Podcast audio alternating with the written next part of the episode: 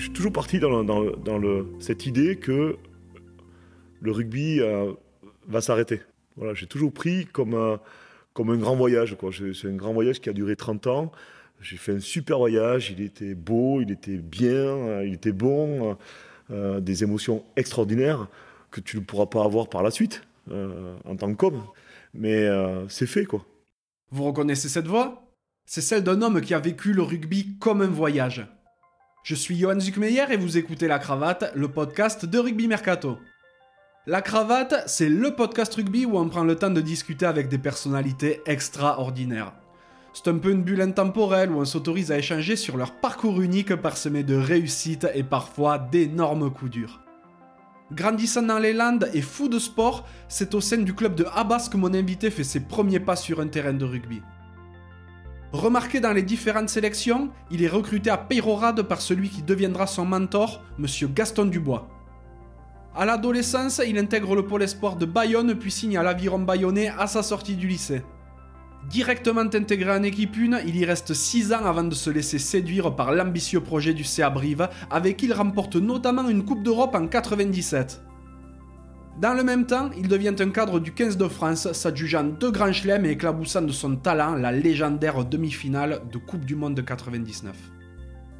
Fort de nouvelles rencontres, il s'engage par la suite avec le SU Agen, échouant en 2002 contre Biarritz dans une irrespirable finale de top 16. Souhaitant rendre à l'aviron bayonnais ce que le club lui avait donné, il y retourne, ponctuant sa carrière de joueur pro par une finale de Pro D2. Inutile d'en faire un mystère plus longtemps, je suis allé rendre visite à l'immense Christophe Lamaison. Conscient qu'une fée du rugby s'était penchée sur son berceau, il a savouré ses années de joueur avec une gourmandise non dissimulée. Aujourd'hui retiré du monde du rugby et de sa sphère médiatique, c'est dans le domaine des énergies renouvelables qu'il fait son bout de chemin avec succès. J'ai passé un moment magnifique avec Titou son humilité, sa gentillesse, mais aussi sa rareté face aux sollicitations n'en rendent sa parole que plus précieuse. Si ce podcast vous plaît, n'hésitez pas à le noter 5 sur 5 sur Apple Podcast ou la plateforme de votre choix, à laisser un commentaire sympa et à le partager autour de vous. Ça fait super plaisir et ça aiderait vraiment la cravate à se faire reconnaître. Vous pouvez également soutenir mon travail via vos tips en vous rendant sur le lien en description de l'épisode. Trêve de bavardage et place à la conversation.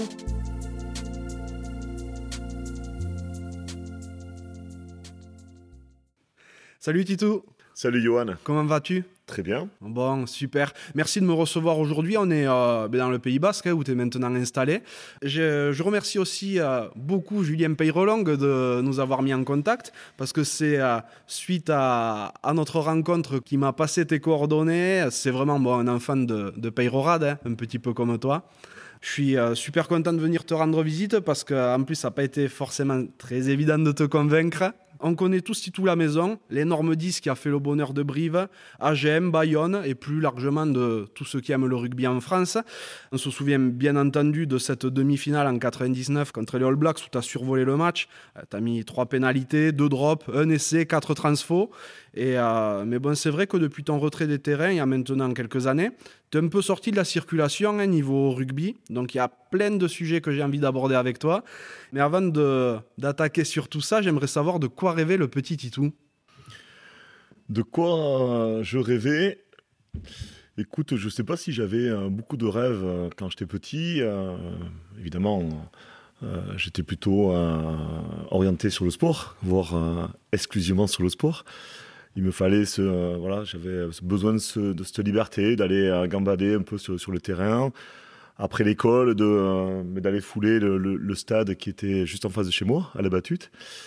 et le rêve, peut-être qu'à ce moment-là, c'était éventuellement voilà, de faire de ma passion le rugby ma profession. Sauf que je savais pertinemment que à cette époque-là, c'était pas possible. Donc c'était, c'était, on va dire, peut-être un rêve, mais en aucun cas un objectif. Voilà, donc après, très sincèrement, euh, je, crois que j'étais, euh, j'étais déjà très heureux parce qu'en fait, euh, toutes les, conditions me permettaient déjà de faire du sport, quoi, tous les sports. comme je t'ai dit tout à l'heure, il y avait le, stade de rugby qui était en face de chez mes parents.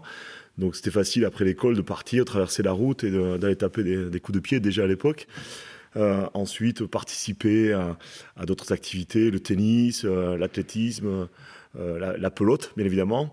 Voilà, tous ces sports qui faisaient qu'à l'époque, voilà, on, y avait accès. Donc, un,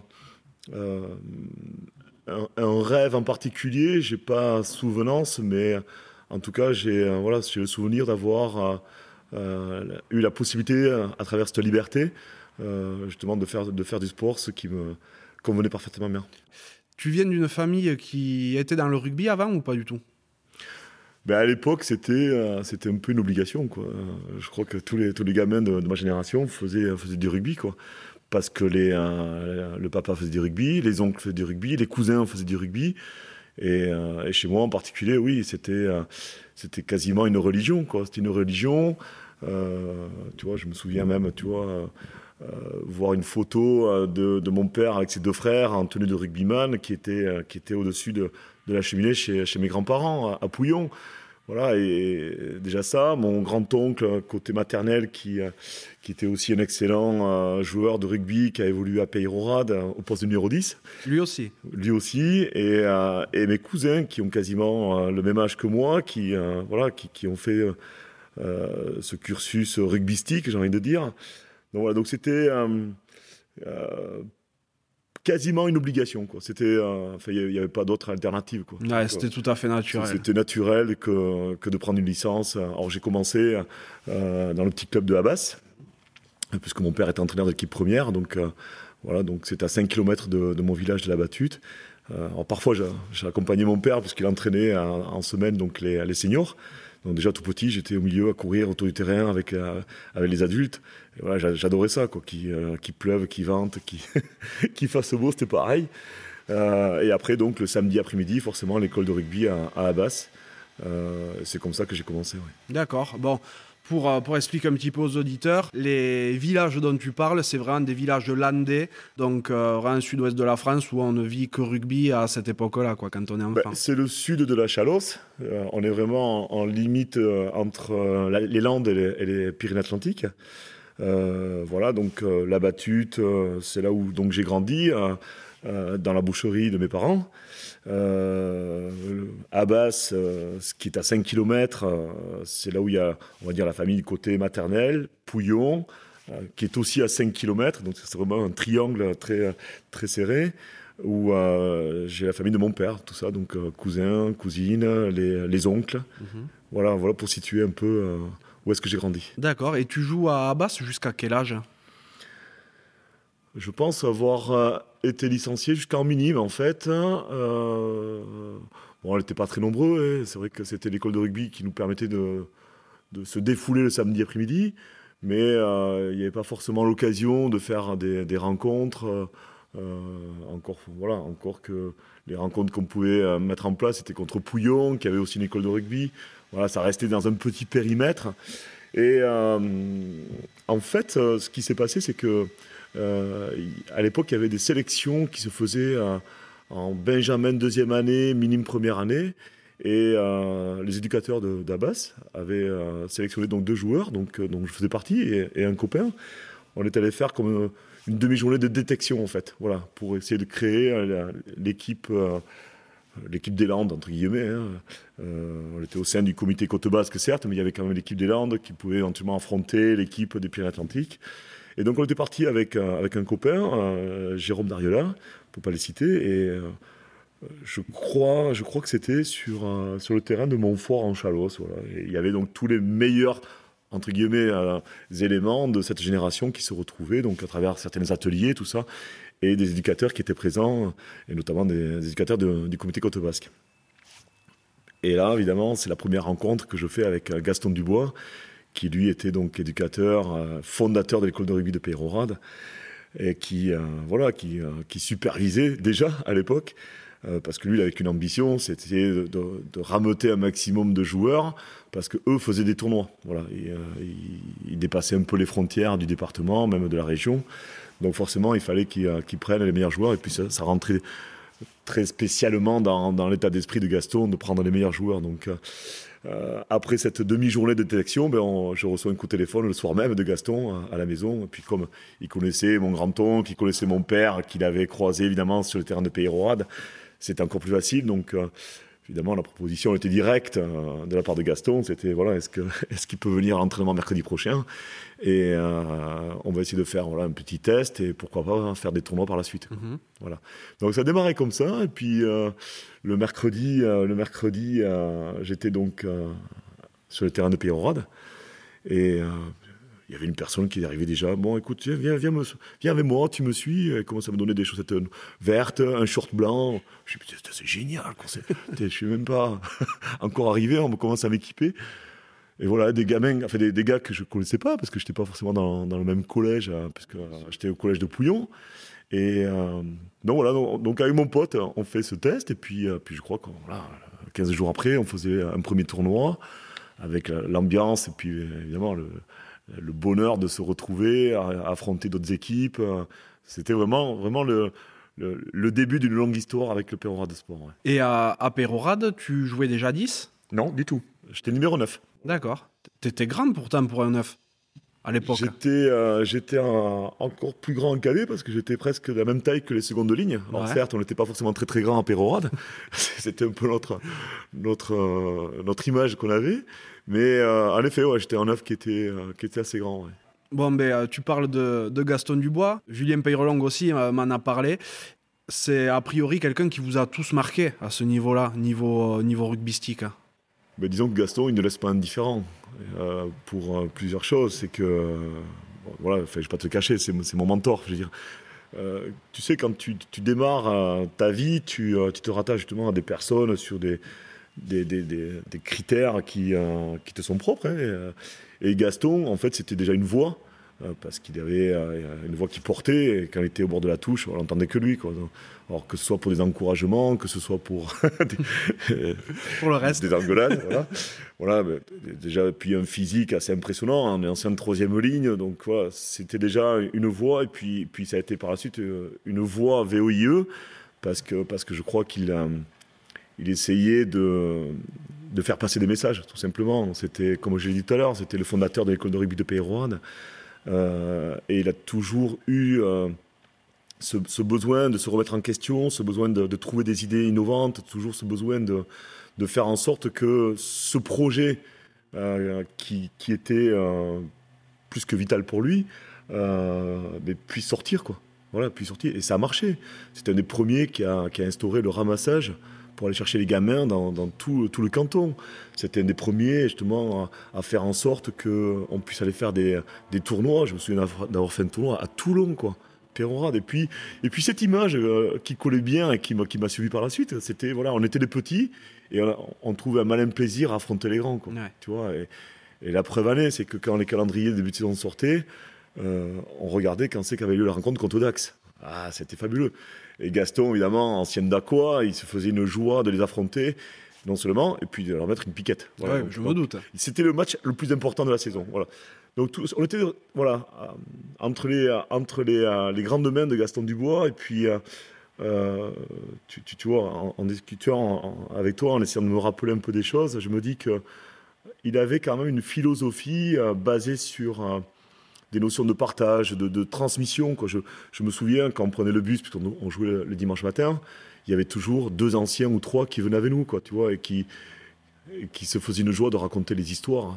Il n'y avait pas les réseaux sociaux, hein, donc c'était beaucoup d'échanges. Et puis je me souviens, on écoutait, c'était, il y avait un profond respect par rapport à, ces personnes-là, un profond respect par rapport à, l'école de rugby. On était, on était fiers, il y avait une, espèce de fierté, et je crois que c'est euh, tout ça, c'était plus ou moins dicté par, Gaston. Et, euh, et puis, il mêlait aussi les parents. Quoi. Il, faisait en sorte que les parents participent. Voilà.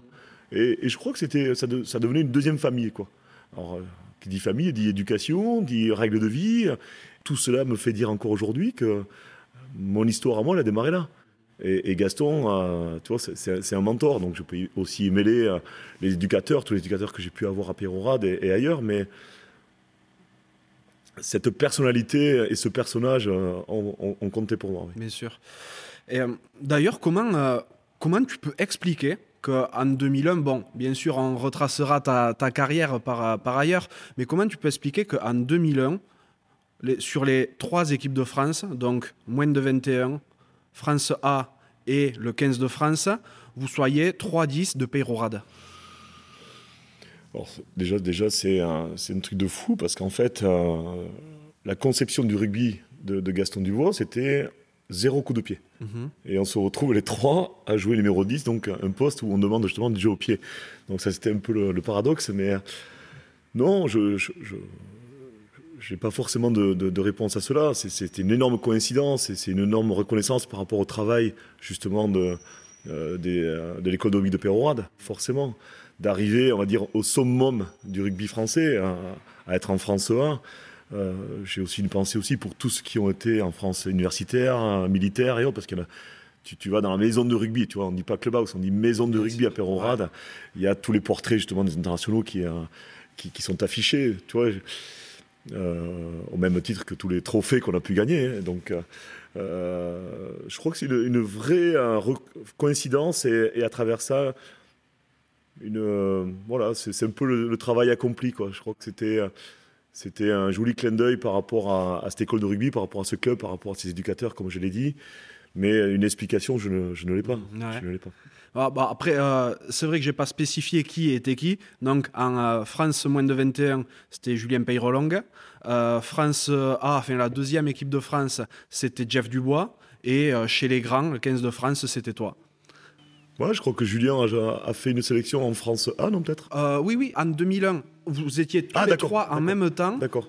tous, les trois en même temps, vous teniez la baraque dans chacune des équipes de France. Alors, tant mieux, c'est bien, encore une fois, mais euh, je, crois que ce qui est encore plus euh, fantastique, c'est que je crois que le discours euh, à l'époque des trois joueurs, c'est surtout une reconnaissance par rapport à Perron Rad. Peut-être qu'on en parlera tout à l'heure, mais c'est vrai que Gaston, tu vois que je, lui voue quand même beaucoup de choses, hein, mais c'était un de mes premiers justement supporters et pour m'encourager à voir autre chose. Tu vois, c'était pas forcément le, gars qui voulait s'approprier le joueur. Au contraire, il était plutôt dans l'état d'esprit de dire écoute, vas-y, va voir ailleurs comment ça se passe, mais surtout, n'oublie pas d'où tu viens. Et ça, quand, quand je suis parti, c'était la, phrase qui m'avait marqué. Quoi. Et donc, et je pense qu'il a dit à tout le monde, hein, à tous ceux qui ont quitté le club à, à, cette époque-là. Et, euh, et, donc, je pense que voilà, quand on était. Euh, quand on portait le maillot de l'équipe de France, donc avec Jeff et, Julien, je, voilà, je pense qu'on avait tous à cœur de, rendre hommage justement à, notre, à notre école de rugby de Pérorade. Et donc, bon, mais tu, tu l'expliques bien, hein, il y, a, y, a, un moment où tu es parti de Pérorade, tu vas à l'Aviron Bayonnais?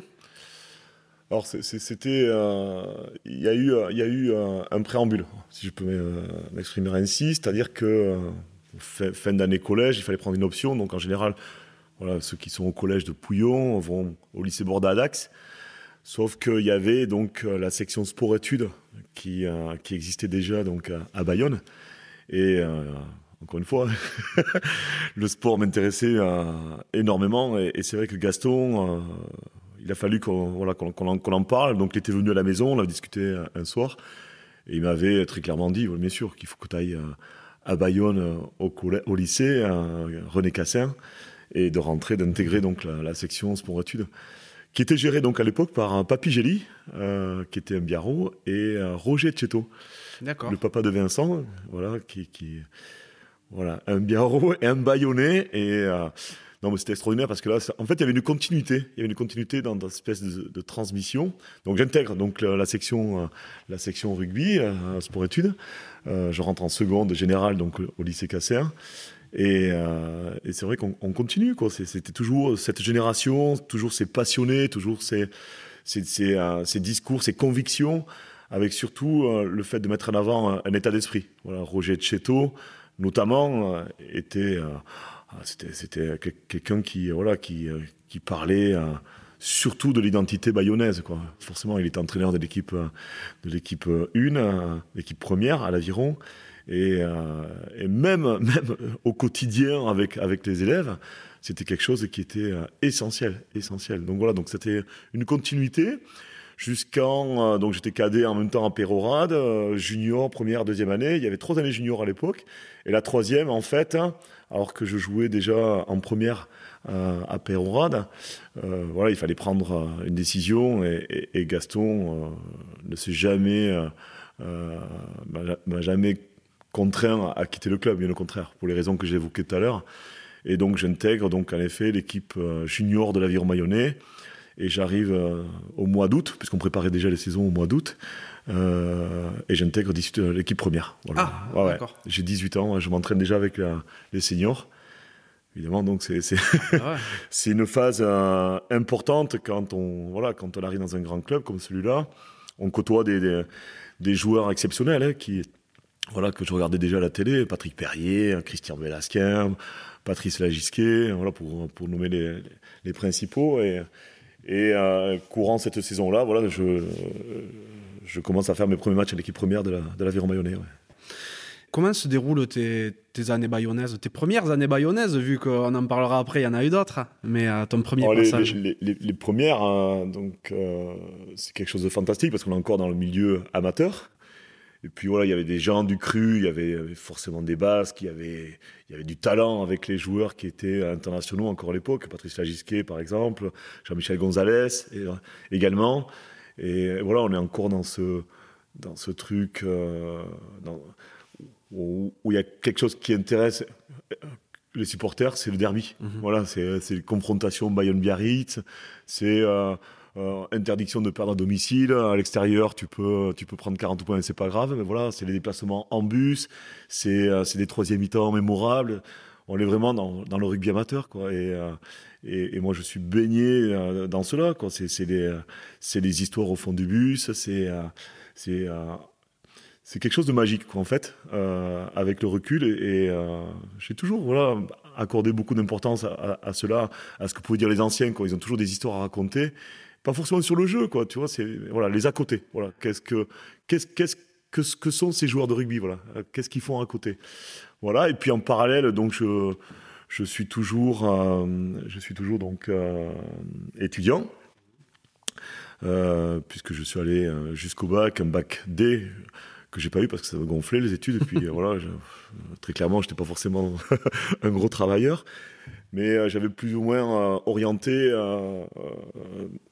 ma carrière sur tout ce qui est éducateur sportif. Ça me plaisait bien. et puis avec l'idée peut-être de rentrer dans, le service sportif de, de, de, la ville de Bayonne. Voilà, donc c'était quelque chose qui voilà qui me trottait. Donc euh, j'avais fait tout ce, tout ce qui est formation à Souston euh, des spécialités euh, alors pas dans le rugby dans la natation ce qui ce qui est un peu étrange. Pourquoi? Parce que c'était un des brevets d'état qui permettait justement d'être bien rémunéré avec les leçons.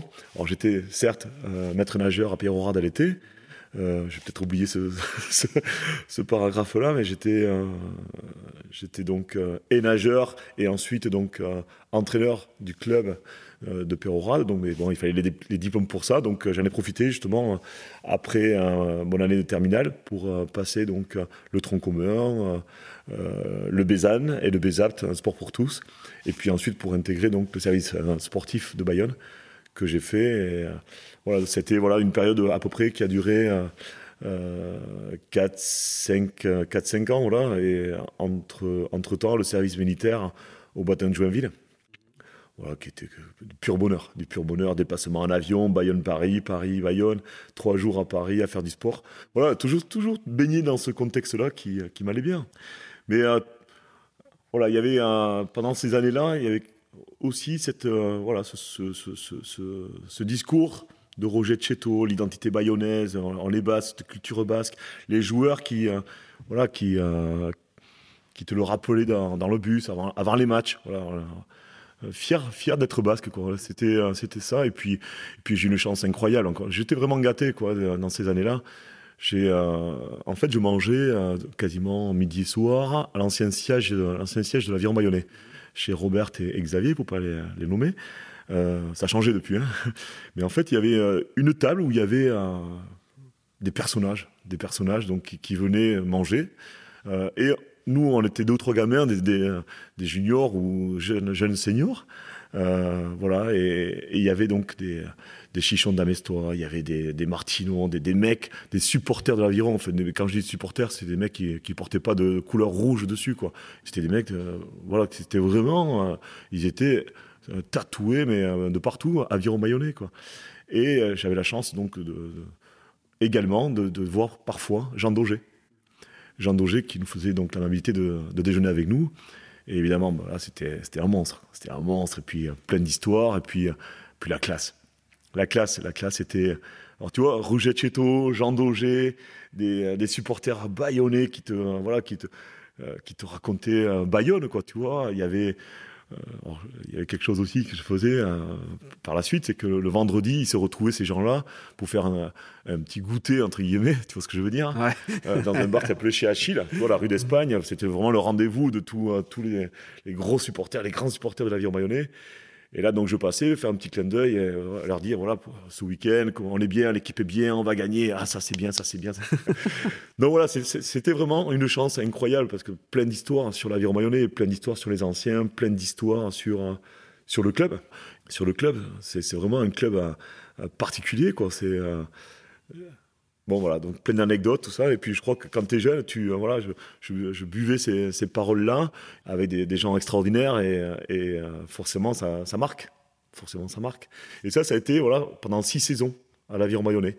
Donc avec des hauts et des bas en termes de résultats sportifs, hein, comme, comme toujours. Et euh, euh en 95, il y, a, il y, a, ce fameux match donc, contre Biarritz où, selon le résultat, le le vainqueur restait en groupe A1 à l'époque et, malheureusement le, vaincu descendait en A2 et c'était un match extraordinaire. Donc euh, on gagne. On gagne. Biarritz descend. Euh, il y avait trois ans aussi trois ans avant euh, tu parlais de Tarbes tu vois c'est un, souvenir qui me revient. On rencontre Biarritz Olympique en quart de finale sur le de France. Donc on avait tout fait pour essayer de faire un, match avec une grosse fête à Noeta bon, qui a été refusé par la fédération à l'époque c'est rigolo quand même. quand, on voit ce qui s'est passé après. Quand l'histoire, hein, l'histoire nous raconte autre chose après. Et euh, voilà, ce match où, où je rencontre, euh, je rencontre euh, que des gens impressionnants, quoi, des, des, figures de rugby, Blanco, Ondar, Jean Condon, pour pas les citer. C'était un match où il y avait 23 000 personnes, c'était la, fête incroyable. Malheureusement, on perd parce qu'il y avait un mauvais arbitre, bien sûr. mais bien sûr. non, non, mais voilà, c'était pendant, c'était six saisons, c'était extraordinaire, extraordinaire. Quand tu décides de partir, parce qu'il y a un moment où tu t'en vas, tu as 25 ans, en 96, comment ça se passe? Pourquoi tu t'en vas? Alors, je, ne le décide pas, c'est qu'en fait, euh, c'est l'année où, euh, mais malheureusement, mais c'est plutôt Biarritz qui prend notre place et, l'Aviron qui descend en, A2. Et j'avais eu la chance euh, de participer à deux, trois stages d'équipe de France. Hein, je pense que pour cela, le fait que Christian Belasquin, qui était mon entraîneur, euh, fasse partie du comité de sélection, je crois que ça, peut aider. ça peut aider, et, euh, bien sûr que ça a aidé. Donc, euh, ben, j'ai commencé à, faire parler de moi, tout simplement. Donc, et malheureusement, Bayonne, qui descendait en A2, je, ne pouvais pas rester. Je ne pouvais pas rester. Et, encore une fois, il y a, là aussi, il y a eu des prises de décision validées par, par, mes, mentors hein, de l'époque, Christian Belasquin, bien évidemment, Pierre Pérez, que tu connais voilà, Patrick Perrier, qui m'ont dit, bien sûr, on, ne va jamais te reprocher de, de quitter, euh, de quitter l'aviron, et puis peut-être que tu y reviendras. Voilà, mais encore une fois, c'était un peu dans la continuité de ce discours de, Gaston Dubois. Voilà, avoir euh, la possibilité de voir autre chose. Voilà. Donc c'était vraiment euh, sportivement quelque chose qui qui me, qui me gênait, qui me blessait, parce que parce que c'était un club que j'adorais, tout simplement. et de, de, le quitter pour aller où? Là aussi, je ne savais pas. Donc j'étais sollicité, bien évidemment. Donc encore une fois, à l'époque, on n'avait pas d'agent. Euh, c'était les parents qui étaient sollicités, c'était moi aussi, c'était des présidents qui arrivaient avec la belle voiture. C'était vraiment une période compliquée. Et puis je sais que mes parents qui tenaient un commerce, donc euh, c'était c'était le sujet quotidien. Ah, le, sujet quotidien. Et en même temps, euh, mes parents se faisaient déjà une, une, réponse. Ils avaient déjà répondu à la question me concernant. Soit c'était Dax, c'était Pau, voilà, dans un, environnement pas trop loin. Voilà. Pas trop loin. Donc c'était vraiment euh, une période très compliquée. Très compliquée. Et comment ça se décide? Parce qu'en définitive, c'est à Brive que tu pars. Voilà, surprise générale. surprise générale. Euh, je sais pas, avec le, avec le recul, c'était un discours différent en fait. Donc, euh, Brive, euh, je les avais rencontrés sur, sur Bordeaux, hein. j'avais rencontré le, président Jean-Jacques Madrias, qui, qui me disait voilà, on se voit sur Bordeaux, par contre, je serai accompagné de Laurent Seigne, entraîneur, et du capitaine Alain Penaud. Et par rapport aux autres, c'est vrai que c'est quelque chose qui était différent. Je me dis, le capitaine, pourquoi Et en fait, c'était un discours qui m'avait plu, déjà par la présence de ces, de ces hommes-là, Alain me parlait de l'équipe, de, de, ses potes, et je crois que c'était voilà, c'était un discours sincère, quoi, tout simplement. Donc, je voulais savoir où c'est que je mettais les pieds. Brive étant à 400 km, je connaissais quasiment personne. Si, j'avais peut-être joué contre, contre l'équipe de Brive, mais ça n'avait pas forcément marqué. Mhm. Laurent me, me, parlait de, voilà, des intentions qu'il avait en termes de recrutement, de, des intentions en termes de système de jeu, des objectifs.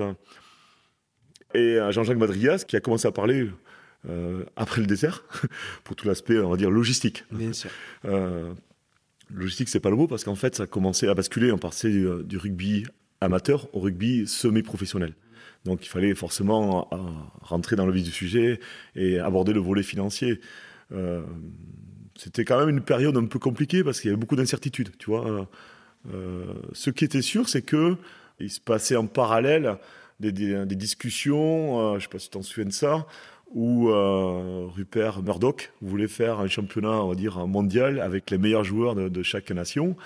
Et il y avait justement des agents qui commençaient à solliciter des, joueurs de, voilà, de 20, 23 ans, 25 ans, en essayant de les convaincre de signer un contrat, tu vois. Donc, c'est-à-dire qu'on outrepassait les sélections nationales.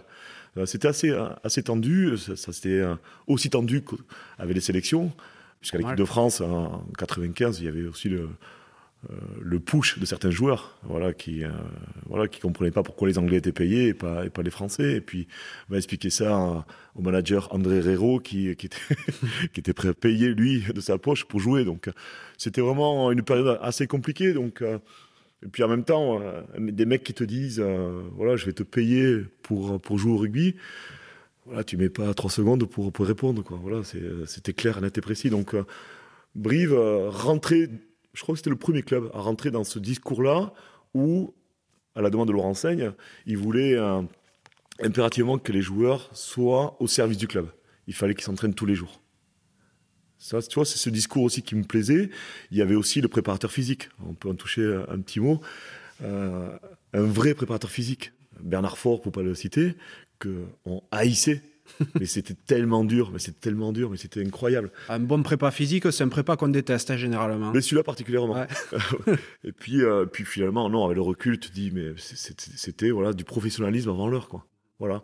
Et donc, si tu veux, il y avait beaucoup de facteurs qui, euh, tout ça, rajouter les uns aux autres, faisait que mais ça m'a séduit, quoi. Puis, voilà, et puis Banco, puis, euh, puis le président Patrick Sébastien. Bah voilà, pourquoi pas Pourquoi pas Donc, écoute, j'étais avec, euh, avec, ma copine, hein, qui, est devenue ma femme par la suite, donc c'était aussi, aussi un challenge particulier. Donc, qu'est-ce qu'on fait? On, fait on y va, quoi. Et puis, voilà, on a, on, a, signé. On a signé pour et puis maintenant, je vais te le dire, hein, pour quelque chose qui, euh, voilà, qui, restera jamais, à jamais comme la, meilleure décision de ma vie. La meilleure décision de ma vie. Ah ben, ça m'étonne pas parce qu'elle marque quand même un, vrai tournant dans ta carrière. Parce que ben, tu arrives en 96, en 97, vous êtes champion d'Europe. 98, vous êtes finaliste même, contre Basse. C'est ça, ça va très très vite. Ça va très très vite. Donc euh, les promesses de, de Laurent Seigne de faire une, une équipe XXL, c'est vrai que Brive avait gagné le du Manoir en 96, est arrivé en finale de championnat de France contre Toulouse. Donc il y avait une espèce voilà d'engouement euh, au, sein de au sein de Brive-la-Gaillarde, hein, de la ville euh, et du territoire, on va dire, de, la Corrèze. Le président de la République qui était corrézien. Euh, il y avait il y avait plein de, sujets. Le Tour de France à 97 qui reste trois jours avec l'affaire Festina malheureusement. Brive était vraiment et la Corrèze était vraiment voilà, sous les feux du projecteur. Voilà, donc euh, euh, j'arrive en plein mois d'août, euh, alors je montais vers la Corrèze, alors que les Corréziens descendaient plutôt sur, sur le Pays Basque pour faire les, les fêtes de Bayonne en l'occurrence.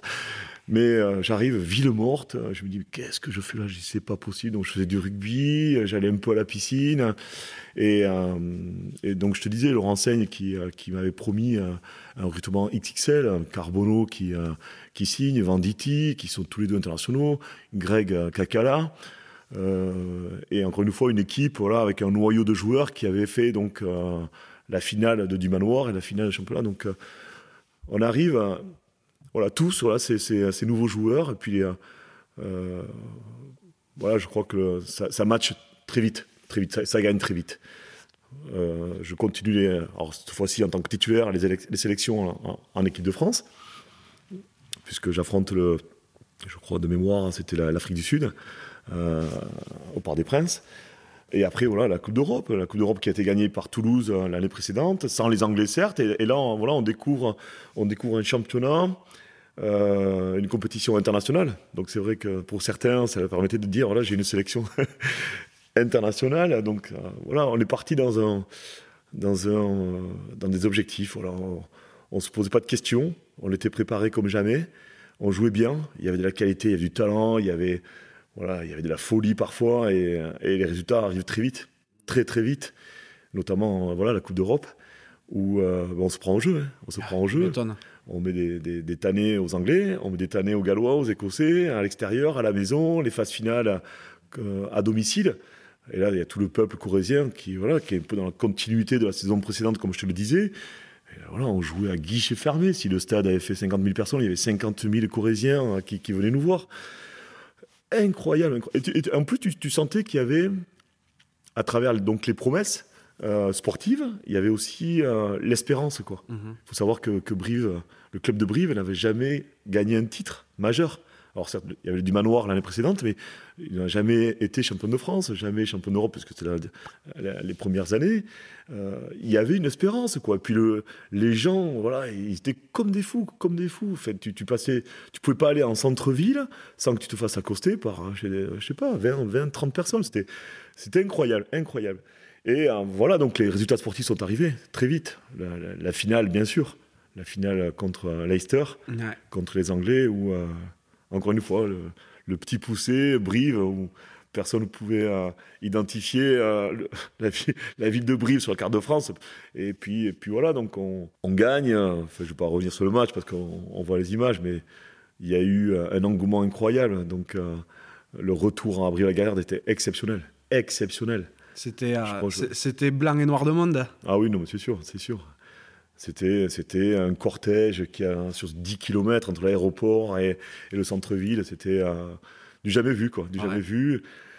Et puis, on, on, refait la même chose l'année, suivante. Malheureusement, c'est perdu. Alors que la, fête aurait été encore plus belle à Bordeaux contre, contre Basse. On, perd un point, malheureusement. Là aussi, mauvais arbitre. Bah oui, forcément. En plus contre les Anglais. En plus contre les Anglais. Mais, euh, non, non, et puis voilà, et puis euh, non, je, je, crois que c'était des, une période de ma vie incroyable. Et puis euh, voilà, il y avait le tournoi aussi des cinq nations à l'époque, le Grand Chelem. Euh, c'est-à-dire qu'en l'espace de six mois, je, je, connais ce que personne d'autre pourra connaître éventuellement. Et voilà, et, puis je le prends en pleine figure, je comprends strictement rien. mais ça, c'est un peu le. parce que tu n'es pas préparé à tout ça. Tu ne comprends pas. Et puis tu, tu ne cherches pas à comprendre. Tu, l'inexplicable, tu pourras jamais l'expliquer. Encore une fois, hein, je te l'ai dit tout à l'heure, j'ai été gâté, quoi, cette période-là en particulier. Mais là, il faut le mettre en perspective quand même, parce que tu pars de Bayonne en, euh, juin, février, mars d'après, tu gagnes le Grand Chelem, tu es taulier de l'équipe de France. Tu réussis d'ailleurs ton euh, premier, ce qu'on appelle full house, euh, c'est-à-dire que tu réussis drop, pénalité, transformation et essai dans le même match contre l'Angleterre. C'était à Twickenham ou en France C'était à Twickenham. Voilà, tu réussis ça à Twickenham.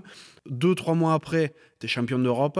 L'année d'après, euh, finale de Coupe d'Europe et re-Grand Chelem. Ouais, c'est ça. Donc, euh, y a, enfin, en, deux ans, ta vie, elle, bascule complètement. Elle bascule, mais encore une fois, comme je te disais, tu ne comprends pas, tu, euh, tu acceptes. Puis c'est c'est euphorisant quand même. Bien sûr. Forcément, c'est gratifiant. Mais en même temps, c'est assez pervers parce qu'en fait, tu, euh, peux rentrer aussi dans, euh, quelque chose où tu as l'impression que c'est acquis, tu vois. Et, d'ailleurs, par, parfois, le discours de, de Laurent Sey euh, était celui-là, c'est qu'on on avait tendance à, à s'embourgeoiser, et moi le premier. C'est-à-dire que ça devenait tellement facile que tu ne pouvais pas te remettre en question. Et justement, là, il est, voilà, il jouait son, son rôle d'entraîneur. Il, te disait attention, tu, franchis la, limite. Et, et euh, c'était une belle leçon parce que ça, ça, ça a pu me servir. L'aventure continue parce qu'en 99, Coupe du Monde, donc là c'est pareil, tu es, euh, toujours un des tauliers de l'équipe de France. Tu réussis une prestation extraordinaire contre les, euh, contre les All Blacks. Tu fais tous les matchs en plus sur cette Coupe du Monde. Je suis remplaçant pour le premier. Ouais. Raconte-moi un peu cette demi-finale.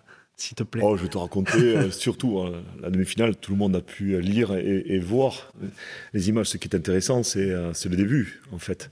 Parce qu'on sortait d'une tournée catastrophique, mhm. où on prenait une tannée incroyable contre les All Blacks. Hein. Et après cette tournée, si tu veux, il y a la sélection qui sort. Donc certains joueurs ont été mis sur le carreau, d'autres ont été pris avec d'énormes surprises. Tu arrives à, en préparation, parce que tu pars pour cinq semaines de préparation. Tu te dis, es, donc tu es content. Voilà, mais tu dis, mais où est-ce qu'on va, quoi? Où est-ce qu'on va? Ça se passe en France. Les, médias, évidemment, qui euh, se posaient des questions, qui n'étaient pas forcément d'un très grand euh, soutien. On se faisait siffler quand on était en préparation, en stage préparation en Narbonne, dès qu'il y avait un avant. putain, on prenait une bronca par les supporters. C'était très, très, très particulier. Et euh, on manquait de certitude, si tu veux. Mais tous, à part ceux qui étaient titulaires à, part entière, mais il y avait une espèce de climat vraiment, vraiment euh, pesant, tu vois. Et il fallait que ça pète. Il fallait que ça pète. On a eu, euh, on a eu l'intelligence de se dire les choses à un moment donné. Et moi, perso, moi, je savais pas où c'est que j'allais. Quoi. Enfin, je me voyais pas jouer un trois quarts centre parce que le rugby avait évolué. On cherchait plutôt voilà, la, la fameuse bataille du milieu de terrain. Il fallait du physico-physique au centre. Je lui dit, bon, écoute, je, me vois plus euh, avec mes qualités de jeu au pied, peut-être euh, en tant qu'ouvreur, quoi. Donc, euh, je, sollicite une, entrevue avec, Pierre Villepreux, qui était donc forcément l'entraîneur des, des Trocars.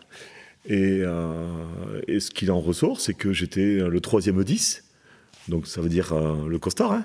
Tu, restes avec ton costard pendant tous les matchs. Et il m'avait dit, voilà, bah, tu, apprends, tu regardes et, tu réfléchis. Quoi. Donc, ça, c'était au mois d'août. Donc, t'imagines dans quel état d'esprit j'étais. Et quand tu es compétiteur, tu, tu l'acceptes pas. Donc, euh, donc j'étais forcément dans l'opposition chaque fois qu'il y avait des, euh, des, euh, des, matchs donc, à l'entraînement. Et voilà, j'étais dans l'opposition au même titre que d'autres joueurs qui, par la suite, sont devenus titulaires. Puisqu'en fait, l'opposition était meilleure que le titulaire. Mhm. Donc, c'est vrai qu'à l'époque, c'était Hugo Mola qui était numéro 10 et numéro 1. Euh, qui avait donné satisfaction euh, lors de la tournée. Thomas Castignette qui était son remplaçant. Et, euh, et, on démarre comme ça. Donc je crois que Hugo fait pas forcément le premier match, je crois que c'est Thomas. Et puis moi je suis remplaçant, donc je rentre en 10 du coup. Et, le deuxième match, Hugo est plutôt orienté à l'arrière et, Thomas en 10, donc il est titulaire. Et malheureusement il se, il se déchire. Quoi. Il se déchire à, à la mise en place de, de, l'entraînement. Et, euh, et, donc, j'intègre, j'intègre le truc. Et, et, euh, et c'est malheureux, parce que le malheur des uns fait le malheur des autres, j'ai envie de dire, mais c'est, euh, voilà, c'était compliqué. On perd Thomas, comme on avait perdu aussi euh, Carbo en, numéro 9. Voilà, c'était assez compliqué. Puis je te dire, ce climat qui, qui, qui était gênant. Quoi. Donc mm-hmm. on, fait les phases de poule où on finit premier finalement. Mm-hmm on nous promettait la grêle, notamment avec les Fidjiens. On savait que les Fidjiens allaient sortir. Et puis voilà, on fait notre bonhomme de chemin. Tous les matchs se passent en France. Donc toujours, c'est voilà, c'est euh, ces journalistes qui, euh, qui, trouvaient toujours à redire sur et sur les joueurs, sur le système de jeu, sur l'encadrement également. Et puis je pense que le, moment où on a traversé la Manche, on est parti en Angleterre, voilà, s'est mis dans une bulle, quoi. Mhm. On s'est mis dans une bulle. Parle pas trop de bulles, hein Je vais en plus te parler de Fabien Galtier qui, qui, nous rejoint à ce moment-là parce qu'il y avait encore des, blessés. Et Fabien, voilà, il nous met un, coup de pied aux fesses, quoi. Un coup de pied aux fesses. Il nous dit, voilà, arrêtez les gars, vous avez le potentiel de faire un super truc. Ne, ne gâchez pas cette chance-là, quoi. Et puis il y a une prise de conscience collective. Et encore une fois, je pense qu'il y avait la qualité. Il y avait, il y avait de la qualité, ouais. Il y avait euh, de bons mecs, il y avait euh, des mecs intelligents qui avaient du bulbe. Quoi. Je crois que la plupart ont fini en plus dans le rugby. Ils sont, ils sont restés en tant qu'entraîneurs ou autres, mais voilà, il fallait, euh, il, fallait qu'on voilà, nous botte les fesses. Quoi. Et ça s'est passé comme ça. Donc on, on, fait le quart de finale contre les Argentins, alors qu'on attendait les, les, les, Irlandais chez eux en Irlande. voilà, c'est les Argentins qui prennent 40 points voilà, avec un match super, parfait et on va en demi-finale, qu'est-ce qu'on risque? On y va, c'est la Coupe du Monde, c'est les Blacks. Allez, si on perd, c'est pas grave. Mais par contre, euh, il y a de questions qu'on prenne 50 points. Voilà, et dans cet voilà, on y va dans cet état d'esprit. Après, je pense que tu as pu lire euh, et relire et voir les vidéos. Euh. Ah, mais je l'ai vu en direct ce match. c'était la folie à la maison. C'était, c'était incroyable. À la mi-temps, vous étiez largué en plus. Mmh. Vous l'emportez 43-31. Ouais, je ne me souviens plus du score, mais En fait, on est toujours dans cette compétition. C'est une demi-finale, et puis il n'y a pas d'euphorie particulière hein, après le match. Hein. bien sûr, au fond de nous, on a une pensée pour voilà, pour notre carrière, tu vois. Moi, je pensais forcément à mes parents, à Gaston Dubois, aux éducateurs, tout ça. Comme tous, hein, comme tous. Et puis, il y, a quand même cette finale à jouer.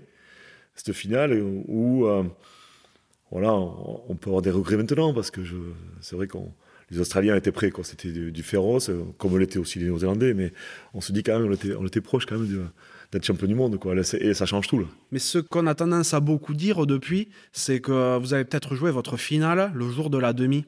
Là, tu me dis qu'il n'y a pas eu de démobilisation à la suite, mais euh, c'est vrai que. Et, puis, c'est presque une constante dans le sport français où tu arrives à, sortir euh, un exploit invraisemblable à un moment et la rencontre d'après, euh, quand tu es à 3 mètres du bol de sangria, eh ben, tu trébuches. Je crois qu'en fait, c'était pas prévu. Donc forcément, nous, joueurs, on était contents d'avoir fait cette demi-finale contre les Néo-Zélandais. Enfin, c'était quelque chose d'extraordinaire. Tu mets 40 points, comme tu viens de le souligner, mais c'était pas prévu. On n'avait même pas l'hôtel qui était réservé pour, pour la finale. Donc, euh, je crois qu'on était partagé en deux hôtels différents. Oh euh, un des hôtels, je crois qu'il y avait un mariage euh, voilà, qui a fini à 5 h du matin. voilà, c'était du bricolage, quoi, en fait. Et c'était du bricolage toute la semaine, parce qu'en fait, avec les médias, il a fallu aussi expliquer, encore une fois, toujours expliquer les choses. Euh, pourquoi et comment on, est là, quoi. Pourquoi on a mis 40 points au black? C'est pas normal. Mhm. Donc, et tu te projettes pas sur la finale. Quoi. Donc, si tu veux, c'est peut-être un des, un des regrets que, que toute l'équipe peut avoir, parce qu'en fait, tu es, champion du monde, c'est différent. Quoi. Alors, c'est vrai que tu as marqué les gens avec la demi-finale et, et cette, cette, affiche, mais euh, quand tu es champion du monde, c'est autre chose. Quoi. Ah ben oui, je me doute. Du coup, tu restes à, en parallèle à Brive jusqu'en 2000 et tu files par la suite du côté d'Agen. Mmh. Comment, euh, comment se fait ce départ? Parce que Brive, euh, tu m'expliques que c'est la, plus, la meilleure décision de ta vie. Pourquoi tu t'en vas? Si tu veux, au fil du temps, ça s'est un peu étiolé. Euh, il y avait pas mal de turnover avec des, joueurs qui, des étrangers qui arrivaient. Euh, le staff qui est remis en question, on change de staff, euh, une autre façon de voir les choses. Il y avait, voilà, il y avait, si tu veux, des parasites qui arrivaient, qui faisaient que voilà, l'équipe commençait à s'étioler, quoi, tout simplement. Et il fallait partir. Il fallait partir.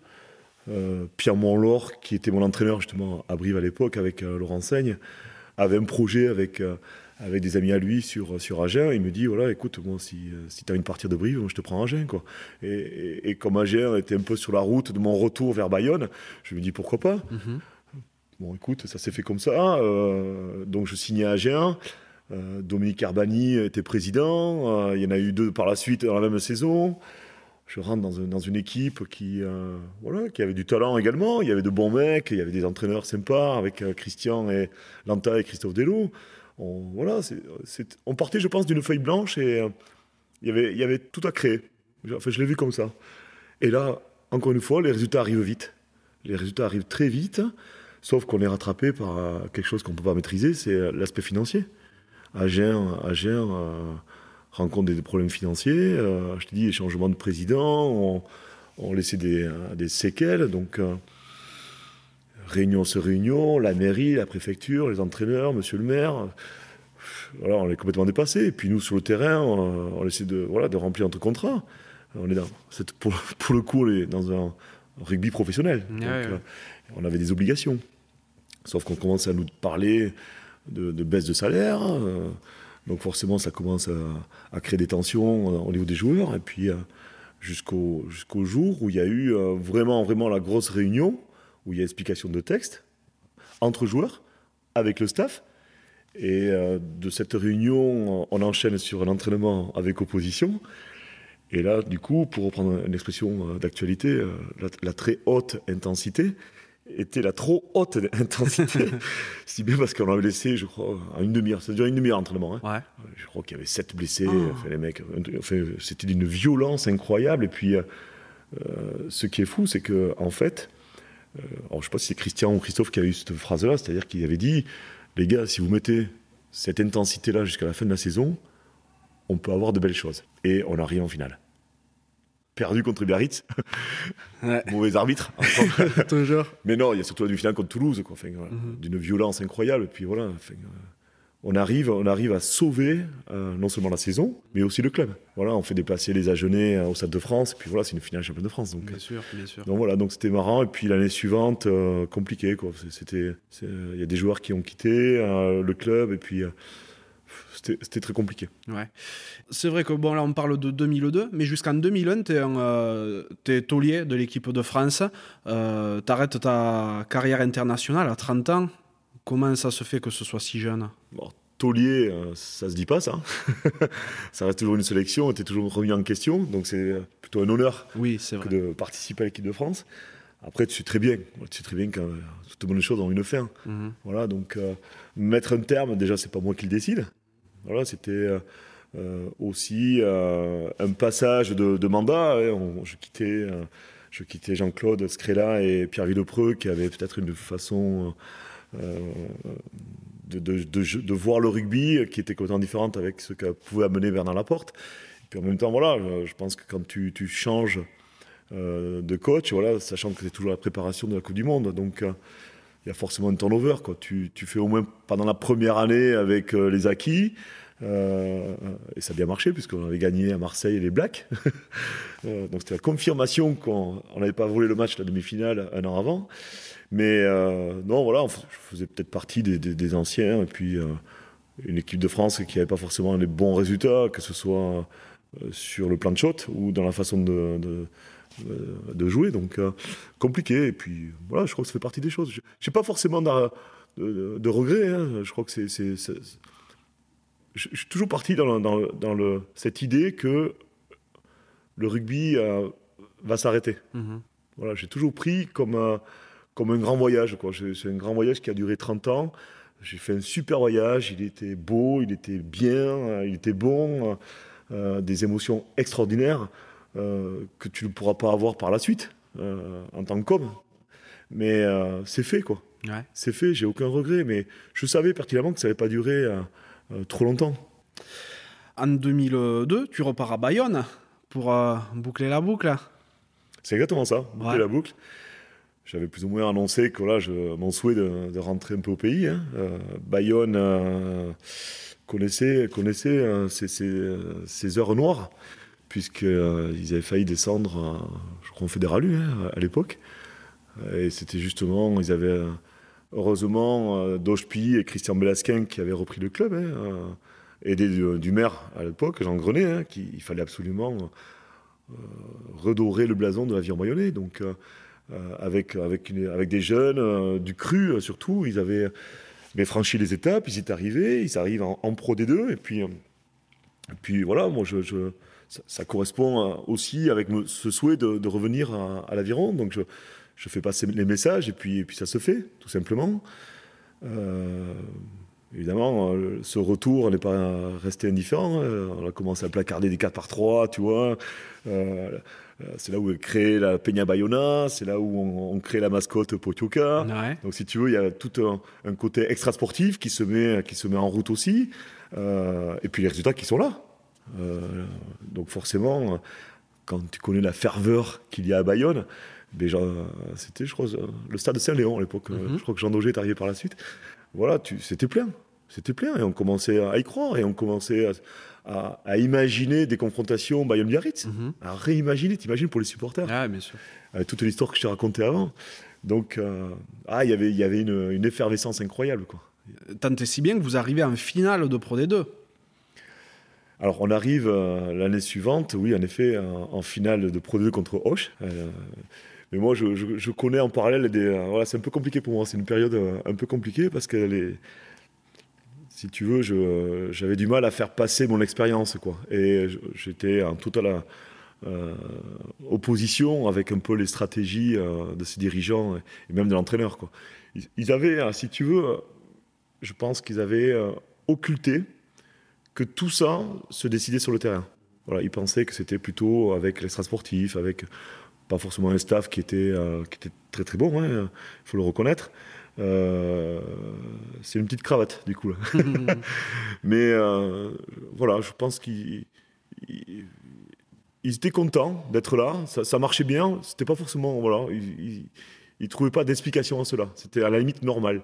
Mais euh, bon, c'était quelque chose qui, qui me convenait pas. C'était un peu dommage. Toi, il te fallait quelque chose de, vraiment construit, que tu, que tu comprennes pourquoi tu y arrivais. Quoi. Mais moi, j'arrivais à, Bayonne pour justement redorer, le blason de, l'aviron. Je, voulais redonner à ce club qui m'avait tant et tant donné. Donc, euh, euh, il, y avait, il y avait justement des, discordances par rapport à tout ça. Quoi. Puis, euh, l'histoire d'amour, c'est mal fini, quoi. malheureusement. Tu quittes le club sur une montée quand même je quitte le club sur une montée, ouais. Donc ça veut dire que finalement mon challenge, mon contrat est, fait, hein, est bien fait, est signé. Donc euh, voilà, après terminé quoi. Mhm. Et donc comme tu dis, terminé. Donc tu arrêtes ta carrière au pro à seulement 33 ans. Ce qui aujourd'hui paraît jeune, hein, quand même relativement. Et tu, tu penses à, à, ta reconversion à ce moment-là? Je pense qu'à ça depuis, euh, depuis l'âge de 30 ans. Je pense qu'à ça. Euh, c'est vrai qu'à l'époque, évidemment, quand on, commence à, toucher un peu d'argent, il y a certaines personnes qui arrivent. Donc, tu vois, il y a toujours des. les agents sont arrivés, bien évidemment. Il y a des conseillers euh, fiscaux qui arrivent. Donc, euh, comme je pense que tout rugbyman qui touche trois sous, j'ai investi un peu dans l'immobilier. Mais c'était pas forcément ce que je recherchais à tout prix. Donc, donc après, voilà, c'est le phénomène des rencontres, les bonnes et les mauvaises rencontres. Il se trouve que là, j'ai rencontré des, des, gens de chez EDF qui me parlaient euh, d'énergie renouvelable. Et je suis parti, euh, je suis parti un peu dans cette filière-là, sans forcément avoir une formation euh, particulière. mais en habitant au Pays Basque, je, pouvais voir aussi que côté espagnol, il y avait pas mal d'éoliennes qui se montaient, des, des, champs photovoltaïques qui se montaient, et puis un attachement au territoire, à l'environnement qui, qui, nous est propre. Donc voilà, donc ça s'est fait tout simplement euh, avec, avec, euh, avec un pote. Euh, voilà, on a tenté l'aventure, on a monté le projet, et encore une fois, sans, sans, rien connaître, on s'est formé sur le terrain, et puis on, a, on a travaillé avec des partenaires. Puis cette, ce dispositif, cette façon de travailler, voilà, de, de, se mettre au, service d'un partenaire. Voilà, cet esprit d'équipe, voilà, ça, ça nous convenait. C'était un, peu, un peu la continuité de ce qu'on avait connu avec le rugby. Tu as fait des études en particulier après ta carrière pour, euh, pour te lancer dans ça ou, euh, ou tu es autodidacte? Alors, je suis autodidacte et, en fait, j'arrivais dans une période où les énergies renouvelables, personne n'en parlait. Et euh, je te parlais d'EDF, justement, parce que c'était notre partenaire à l'époque. Se lancer justement dans le développement de, champs photovoltaïques et de champs d'éoliennes. Donc, si tu veux, ces personnes-là, qui quelque part euh, euh, euh, certains, certaines contraintes, notamment sur le terrain, puisque c'était plutôt le, Grand Sud qui était visé. Donc évidemment, quand tu as des rugbyman avec toi, ça permet peut-être plus facilement d'ouvrir des portes. Quoi. Donc on a fait comme ça, et puis la formation s'est fait au fil du temps. D'accord. C'est en quelle année ça? Oh, je crois que c'était, euh, oui, oui, euh, ça correspondait à du temps d'Agen ou l'Aviron Bayonnais, les années 2000. Ouais. D'accord, parce que juste après ta carrière au pro, tu fais un passage à Saint-Médard-en-Jalles. Ah oui, oh, c'était une belle période ça aussi. Ouais. en fait, euh, Saint-Médard-en-Jalles, c'est arrivé par le biais d'Olivier Roumat, qui, qui travaillait avec, avec le président de Saint-Médard-en-Jalles. Je crois qu'ils étaient en affaires immobilières, mais c'est pas, pas le sujet. Et en fait, euh, Olivier m'avait croisé, il me dit écoute, pourquoi tu veux arrêter comme ça Parce que tu es en train de me dire, à 33 ans, c'est un peu jeune, pourquoi tu n'irais pas euh, dans un club amateur? Et en fait, encore une fois, maintenant tu commences à me connaître, l'idée me, séduisait, quoi, en fait. Encore une fois, découvrir autre chose, quoi. Mais surtout dans le milieu amateur. Voilà. Je voulais effacer l'épisode Aviron Bayonnais et cette fin un peu fâcheuse et partir, voilà, dans, dans quelque chose de nouveau. Donc, euh, ben, je signe au mercato d'hiver en décembre à Saint-Médard-en-Jalles.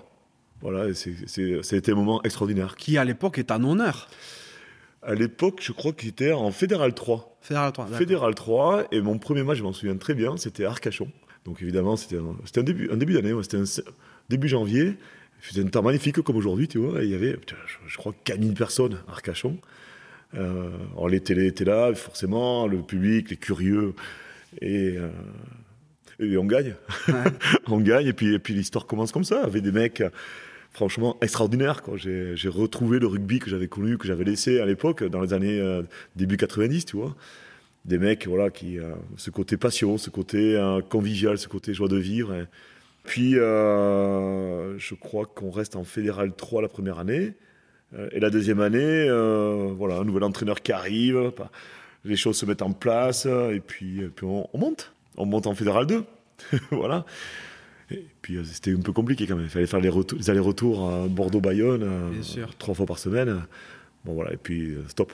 C'était histoire de, de terminer en, en beauté dans le monde amateur qui t'avait vu naître, quoi. Boucler la boucle. T'as bouclé dans le monde professionnel côté bayonnais, et Ouais. ensuite tu viens boucler. Ouais, c'est ça, ouais.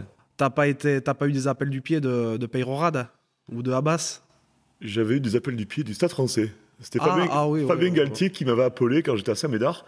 Il était voilà, il y avait plus de 10. Il avait des phases finales à jouer et il me dit bon écoute, je t'appelle, qu'est-ce que tu fais? Je dis mais mon pauvre Fabien, je- j'ai plus le même rendement qu'à l'époque, donc euh, j'y étais pas allé. Et C'est Alain Pelot d'ailleurs qui, euh, qui fait une pige, qui fait la qui fait donc euh, la, fin de saison au Stade français. Mhm. D'accord, d'accord, c'est rigolo. Mais ils sont, ils sont champions, non, en plus, cette année-là? Je crois bien qu'ils sont champions en plus. Ouais, Ouais. putain. Ça- Non, pas de regret, pas de regret, pas de regret.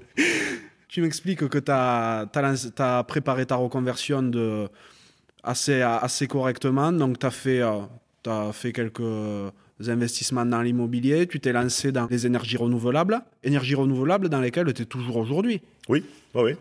Toujours sur ce principe de fonctionnement, de travailler avec des partenaires. Donc voilà, tu vois, aujourd'hui, je suis avec un partenaire qui travaille dans le domaine de la, de la rénovation pour amener des, euh, des solutions euh, en termes d'optimisation d'énergie, euh, d'économie d'énergie pour, pour l'habitat. J'ai un autre partenaire avec qui je travaille pour tout ce qui est euh, développement de, de centrales photovoltaïques et un autre pour tout ce qui est valorisation du déchet. Ok. Voilà, pour, pour faire donc de l'énergie verte. D'accord, mais vous êtes, euh, vous êtes un paquet donc dans ta boîte, non? Alors je suis tout seul. Tu es tout seul? Ouais, je suis tout seul. Ok. Je travaille, je travaille justement en, en partenariat. Ok. Ouais, j'aime bien ce fonctionnement. ouais. C'est génial. T'aimes faire quoi dans la vie à côté de, à côté de tout ça? Parce qu'il me semble que t'es plus trop dans le monde du rugby maintenant. C'est compliqué de euh, d'être et d'avoir été. Tu vois, je te parlais tout à l'heure de, de voyage. euh, ce voyage, tu le partages avec les personnes qui en faisaient partie. C'est pas évident de, de faire revivre des émotions, des sensations, des anecdotes, voilà, avec des personnes qui, qui finalement, voilà, ne peuvent ne pas comprendre. Et aujourd'hui, avoir un, œil sur le rugby actuel, donc oui, forcément, je, mais ça, ça ne concerne que moi, j'ai envie de te dire. Voilà, je peux éventuellement donner mon avis sur, euh, sur l'équipe de France, dont je suis évidemment le, plus grand supporter. Je peux regarder, euh, je peux regarder euh, des, des matchs top 14, mais très sincèrement, je, je suis moins passionné. Je suis moins passionné et euh, je veux rester justement dans, avec ce recul sur, euh, sur l'actualité rugbystique. Ouais.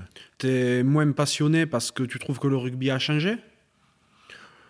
Je, je, je, je- je sais pas s'il a changé. Je crois que euh, déjà à mon époque, et, et c'était pas le même que 30 ans avant. Donc, et aujourd'hui, ça n'a rien à voir. Je, et je veux pas comparer justement en disant ouais, c'était mieux à mon époque. Non, non, je, crois qu'encore une fois, j'ai- été gâté par, par cette carrière. J'ai été gâté par, par ces, euh, ces rencontres. J'ai été gâté par euh, toutes ces histoires, par aussi ces, euh, ces facilités que, que j'ai pu avoir, que, voilà, que, aujourd'hui en tant qu'homme, il est difficile d'avoir. Déjà, ne serait-ce que les émotions, les, les, accès dans les plus beaux hôtels, les, voyages, la reconnaissance, la notoriété. C'est fait, c'est fait, mais euh, je ne peux pas m'endormir là-dessus. C'est voilà, c'est un peu ce que je, ressens. Et puis, toi, j'ai deux garçons qui pratiquent le rugby. euh, voilà, je, leur parle quasiment jamais de, voilà, de cette carrière-là. quoi. S'ils me posent des questions, je leur réponds, mais je voilà, j'ai pas envie d'étaler, quoi. J'ai pas envie que mes fils fassent la même chose que moi. C'est, ça serait un discours euh, trompeur et dangereux et risqué. Voilà, j'ai, trouvé d'autres activités. Tu vois, je, je fais du golf, je fais de la pelote basque, et puis, euh, comme tu as pu le voir, au Pays Basque, on est gâté. Encore Ça une va, fois ouais, plutôt. entre la- les, les- les marches en montagne, les- le surf. Voilà, je crois que c'est, euh, c'est, mon quotidien et il me plaît bien. Ouais, t'es toujours très branché sport quand même, quoi. Ouais, c'est une obligation. Ouais. C'est une obligation. T'es- Quand on est tombé dedans, c'est compliqué derrière. Exactement. Et euh, tu me racontes que tes fils jouent aussi? Ils font, euh, ils jouent où et à quel poste Alors, mon fils aîné, euh, il a commencé euh, par le foot parce qu'il voulait me, faire chier. Mais comme il s'est vite retrouvé être le plus gros, euh, enfin le plus gros, non, le plus costaud, on va dire, de l'équipe de foot, il est parti au rugby et, et sans regret d'ailleurs, puisqu'il s'est fait un paquet, de, un paquet de copains, forcément, parce que c'est un peu les, fameuses valeurs du rugby qui sont proposées. Donc, il a joué, il a joué dans le club d'Arkang il a fait une petite pige à, Biarritz. encore une fois, tu vois, il veut vraiment faire chier. j'ai l'impression. Hein. en, espoir. Et euh, il a arrêté parce que il, est parti en, tant que cuisinier. C'est pas forcément un métier qui, correspond bien avec, avec le rugby. Euh, mais il a quand même conservé tous ses copains hein, de ce milieu-là. Et puis le second, qui est en, en crabeau sur l'aviron mayonnais, qui, qui lui est piqué. Voilà, donc. Euh, après, il faudra ce qu'il faudra. Mais... 10, 12, 15, les deux aussi, ou pas du tout? Alors, l'aîné, euh, plutôt 8. voilà, et le second, plutôt 10. D'accord. Voilà. Ok. Du coup, tu as quand même un petit œil lointain sur le rugby, sur ce qui se passe encore, quoi, notamment par tes fils. Ouais, je regarde parce que, en fait, euh, je dis, ils sont passés par l'école de rugby d'Arkang où, euh, où j'ai participé. J'ai été éducateur et entraîneur de, de l'équipe première. Euh, euh, où, comme le disait le président, le maintien est assuré, quoi qu'il arrive, puisqu'on était en quatrième série. On ah, ne pouvait pas défendre. voilà, et encore une fois, toujours, toujours dans cet euh, état d'esprit de, de rencontrer des gars sympas qui, voilà, qui, qui, ont autre chose, autre chose à raconter que, que du rugby. Voilà, donc, et puis, supporter l'équipe de France, encore plus aujourd'hui, forcément. Euh, donc voilà, puis ça, ça, me plaît toujours de, voir un peu les, comportements. Hein. C'est, quelque chose qui, euh, qui, euh, qui est prenant. Mhm. Ouais, tout à fait. Et bon, du coup, est-ce qu'il y a quelqu'un qui t'a, quelqu'un ou quelques personnes qui t'ont spécialement inspiré? J'ai bien compris que tu m'en avais parlé de quelques-unes déjà, mais dans le monde du rugby ou à l'extérieur? Dans le monde du rugby, quand j'étais, quand j'étais petit, c'était, c'était pour moi la, la, plus grande star. C'était Serge Blanco. Ah, bien sûr. Serge, c'était. Euh, voilà. Si, euh, si tu parles d'inspiration, je, pense que oui, il, m'a. C'était comme beaucoup d'autres. Hein, euh, je crois que c'était la première star, voire la seule star que le rugby ait, pu, ait pu connaître. Même s'il était Biarro Non, il était Serge Blanco avant tout. Ah, bon, non, non, non, non, non, non, bah, c'était à travers l'équipe de France à l'époque. à. Mais euh, non, non, c'était euh, c'était euh, un modèle, un modèle, puis qui m'a qui m'a inspiré parce que et j'ai eu la chance de le rencontrer une fois. J'étais gamin, j'étais allé voir un match à, Aguilera, et il y avait ce match Biarritz-Toulon où je voyais donc mes, mes, deux sportifs préférés, Serge Blanco d'un côté et Jérôme Gallion de l'autre, voilà. Sauf que ce jour-là, il n'avait pas joué, il était blessé, malheureusement. Et euh, voilà, évidemment, comme tout gamin, j'allais chercher un autographe après le match. Euh, sauf que Serge Blanco, il était en pleine notoriété et euh, il tardait dans le vestiaire. Et je m'étais faufilé, je sais pas pourquoi. Voilà, il y a tout le monde qui l'attendait, c'était un truc de fou, quoi. Mais j'étais parvenu justement à me faufiler, à arriver à la porte et il y avait un gars de la sécurité. Il dit bon, petit, qu'est-ce que tu veux faire? Ben, Je veux voir Serge, c'est mon idole, je veux un autographe, tout ça. Oh, tu sais, Serge, il aime pas trop ça. et en général, il, il passe par derrière, tu vois, pour éviter tout ça. Et juste, il sort. Et qu'est-ce qu'il y a euh, T'as fait venir le petit. Hein. Et euh, oh, putain, évidemment, je regardais comme ça. Oh, c'était incroyable. Tu rencontres ton idole et euh, voilà. puis c'était quelque chose qui était, voilà, c'était quelqu'un qui m'inspirait, quoi, qui m'inspirait. Et donc voilà, il me fait l'autographe, il me parlait. tu comprends, ces gens-là, aujourd'hui, ils t'applaudissent, demain, euh, ils te sifflent. Donc moi, j'aime pas tout ça. Bon, il pouvait toujours me parler, je n'écoutais ah pas, je faisais que le regarder. Mais voilà, donc c'était une petite anecdote. Mais euh, voilà, j'avais rencontré mon idole. encore aujourd'hui, je, pense que c'est quelqu'un qui, euh, voilà, qui, qui m'a inspiré, qui m'a inspiré pour toute son, histoire. Tu vois, il a sorti un bouquin. Voilà, ça correspond aussi à à ce que je pense de, la vie, du rugby, de l'après-rugby. Voilà, chacun, chacun son histoire aussi, mais euh, voilà, il y a. Je, pense voilà, qu'il y, a, pas mal de. Déjà, premièrement, de similitudes. Voilà, t'es joueur de rugby de haut niveau, l'équipe de France, on connaît quasiment les mêmes choses. Hein. Euh, des finales perdues.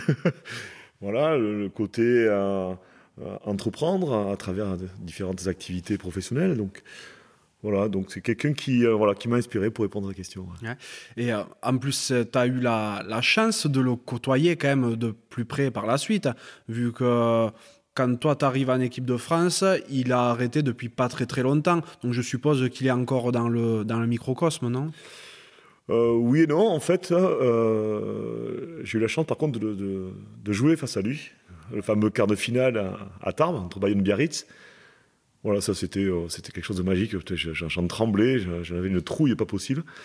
Mais euh, aujourd'hui, voilà, avec le recul, je me dis, euh, voilà, je, suis content, quoi.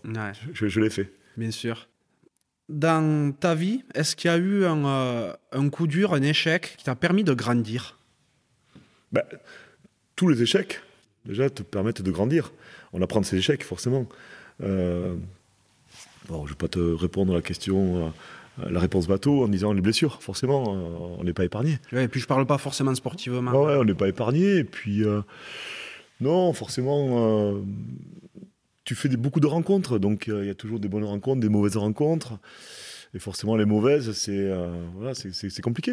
C'est compliqué. Il y en a eu. Il y en a eu. Et, mais ça, voilà, il ne faut pas forcément s'y attacher.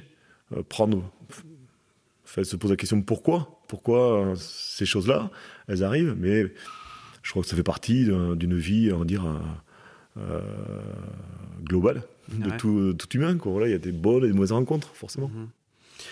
Dans ta vie également, quel est l'accomplissement dont tu es le plus fier? Ben, j'ai pas fini ma vie.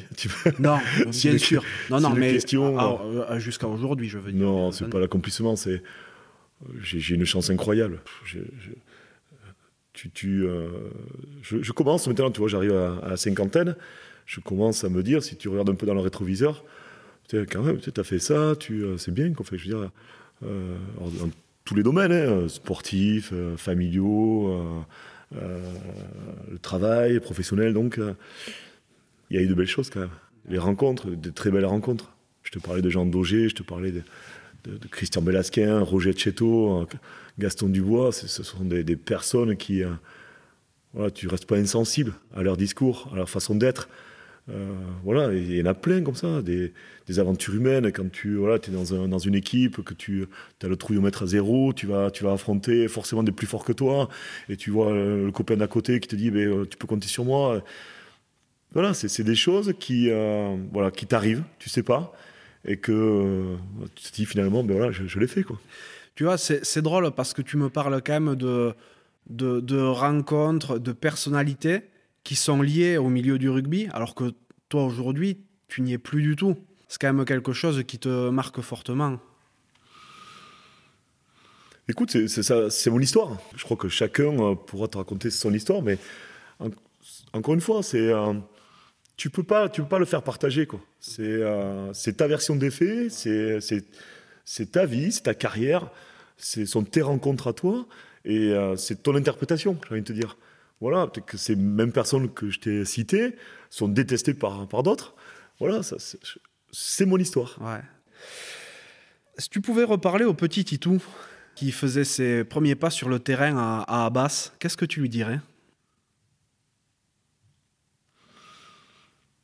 Écoute, je ne saurais pas, saurais pas lui dire grand-chose, quoi. Parce que qu'est-ce que tu veux donner comme conseil avec ce que j'ai vécu par la suite?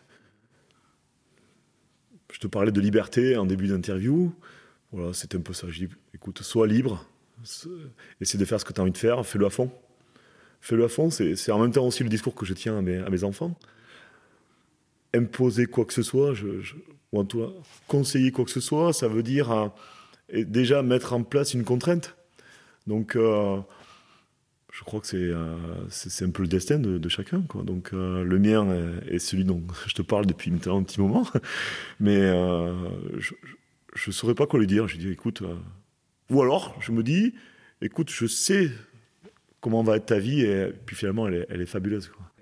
Contrairement à beaucoup d'autres sportifs, tu sembles pas, toi, avoir vécu cette petite mort, comme beaucoup, euh, comme beaucoup disent. Je, l'appréhendais, hein, on, se le disait. Euh, tout sportif de haut niveau, voilà, du jour, c'est brutal en même temps. C'est violent.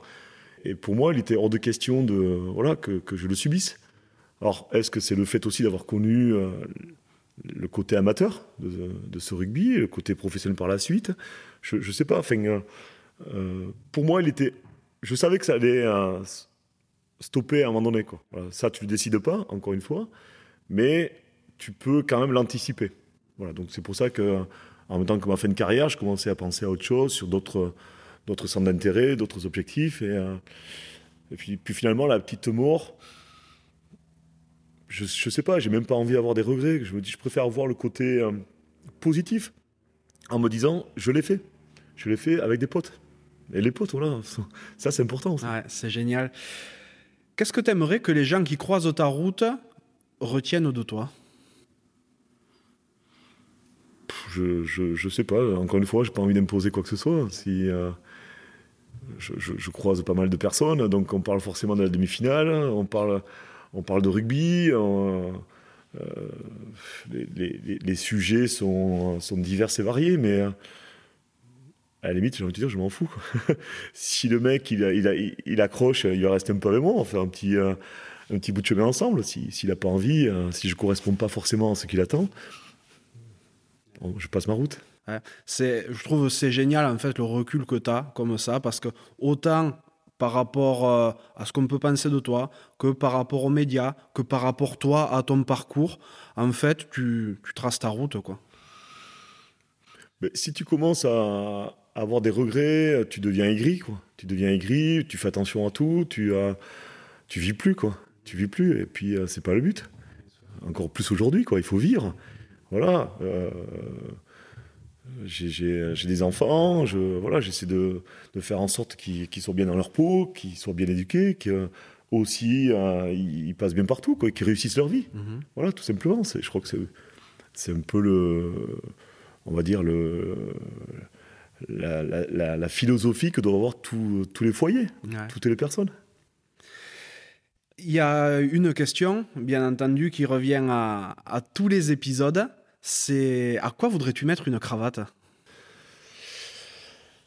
Ah, alors ça, j'ai pas du tout réfléchi. Euh, écoute, je vais peut-être rester sur euh, mon domaine professionnel actuel, dans tout ce qui est euh, en rapport avec l'écologie c'est un, sujet, d'actualité. Parce que depuis, euh, voilà, euh, depuis 20 ans, on voit que maintenant, ça, prend une ampleur incroyable. Donc, euh, c'est très bien d'en parler, mais c'est encore mieux de l'actionner. je sais qu'il y a beaucoup de sensibilisation qui, qui sont faites au niveau des jeunes, beaucoup de pédagogie. mais voilà, j'aimerais qu'on y aille un peu plus et la cravate serait surtout sur la récupération du sujet. Euh, on, voilà, on vit des catastrophes incroyables, hein, euh, que ce soit euh, les phénomènes d'inondation, le réchauffement de la planète, les, les, tremblements de terre, les tsunamis, tout ça, en fait, il y a peut-être encore aujourd'hui le moyen de l'éviter. Voilà, il y a beaucoup de scientifiques qui, qui sont en train de sonner la sonnette d'alarme et c'est pas pour autant que nos, dirigeants euh, essaient de, justement de, faire des actions. Euh, il y, a des accords qui sont signés entre les différents États et, on voit bien que voilà, différents euh, politiques font fi de tout ça parce que, parce que derrière, il y a des intérêts financiers incroyables, il y a du lobbying de la part de certains industriels. tu peux, tu peux à un moindre niveau, remarquer l'incivilité de certaines personnes, tu vois. Tu le vois ici sur, euh, sur le Pays Basque, euh, combien de déchets euh, sont rejetés de la mer, tu vois. Ça, c'est quelque chose qui... voilà, c'est chiant, quoi. C'est chiant parce qu'en fait, on a peut-être les moyens de, de, faire une bonne action, déjà perso. On a peut-être moyen d'imposer des choses au niveau territorial, au niveau gouvernemental, au niveau mondial. Et voilà, si, j'ai une cravate à, mettre, déjà, je, vais bien l'appuyer, je te le garantis, mais voilà, c'est une prise de conscience collective, quoi. Et je pense que c'est facile à mettre en place aujourd'hui. Mais malheureusement, voilà, il y, a des réfractaires. C'est un peu le, le, fonctionnement du, comme on dit, du colibri, quoi. Si chacun fait une petite action, ça peut avoir des effets euh, énormes derrière c'est les petites rivières qui font les grands fleuves. Hein. Mm. Donc, euh, c'est pareil. Si, si, toi, tu voilà, tu fais, un, tu fais un bon geste et si tu éduques correctement, justement, en ce sens-là, pour, le, pour la planète, quoi. Fait, moi, je vis au Pays Basque, on a un environnement exceptionnel, ah quoi. Et je ne veux pas le voir se détériorer, quoi, par exemple. Mais mais euh, c'est tout petit, le Pays Basque. Voilà, si tu le fais, si tu te fais euh, cette prise de conscience au niveau mondial, ça prend des proportions incroyables et très vite. Et très vite. Qui est-ce que tu aimerais que j'invite sur un prochain numéro? Ben, En fait, c'est un peu toi qui, peux décider. Moi, j'aurais peut-être deux invités à, te suggérer. Le premier, ben forcément, mon mentor, Gaston Dubois, qui. Euh, dépêche-toi parce que je pense qu'il a 90 ans, mais attention, il est, il est impressionnant parce qu'il a toute sa tête et tout. Et euh, je pense qu'il il peut être relativement intéressant pour euh, voilà, aborder le rugby dans une, une autre dimension, en fait, mhm. une, autre, une autre version. Et je crois que très sincèrement, je pense qu'il a, il a beaucoup de choses à te raconter ou alors, ou alors un partenaire de chambrée, voilà, avec qui je suis resté pendant très longtemps, c'est Philippe Bernard puisqu'on a fait la Coupe du Monde ensemble. Puis, je pense que je pense que Philippe aussi, à, travers aussi son histoire, sa vision de, sa carrière, il peut être assez intéressant pour te raconter aussi des anecdotes. Et, et je pense que l'homme est très généreux aussi, donc euh, ça peut être aussi une interview aussi sympa à faire. Ah, ben c'est vrai qu'il a une vraie histoire aussi, notamment euh, côté handball par la suite et côté entrepreneurial, si je ne me trompe pas. Et, euh, Gaston Dubois, ben, je me ferai un plaisir de le contacter aussi. Merci beaucoup pour ces suggestions. Donc, ben, notre échange touche bientôt à sa fin là. Est-ce qu'il y a un sujet ou une question que tu aurais aimé qu'on aborde ensemble aujourd'hui et à laquelle tu n'as pas eu forcément l'occasion de, de t'exprimer jusqu'alors? Alors écoute, très franchement, déjà, je, je voudrais quand même te remercier. Merci à toi. Euh, par rapport à, ce concept d'interview, euh, c'est la première fois en son genre. Donc, euh, déjà, merci. et bravo pour l'idée. Je ne sais pas, je, crois avoir répondu de manière assez ouverte à, à, tes questions. Ah oui. Je pense avoir été sincère dans mes propos je pense pas que des confrères à toi, euh, je puisse me comporter de la sorte. c'est en fonction des sujets, mais voilà, je crois que tu, tu as, à travers cet échange-là, qui était extrêmement positif, en tout cas de, ma, de mon point de vue, je, je, pense que c'est bien euh, peut-être de, de, gratter un peu quoi, derrière le sportif, derrière euh, l'image que tu peux faire paraître à travers donc, les médias, la télé ou, ou l'espèce de l'espèce d'image euh, d'image de, de, notoriété, on va dire. Voilà, c'est bien de gratter un peu pour savoir qu'est-ce qu'il y a derrière, comment c'est passé. Est-ce que est-ce qu'il y a peut-être des choses qui peuvent être récupérées? Est-ce que est-ce que c'est normal? C'est pas normal? Donc voilà, écoute, euh, les questions que tu les as posées, encore une fois, je, pense avoir été euh, sincère dans, dans, mes réponses. Super, ben oui, effectivement, ça se voit comme le nez au milieu de la figure que tu as été sincère. En tout cas, Titou, je te remercie vraiment de ce, de ce moment. Moi, je me suis, euh, je me suis régalé.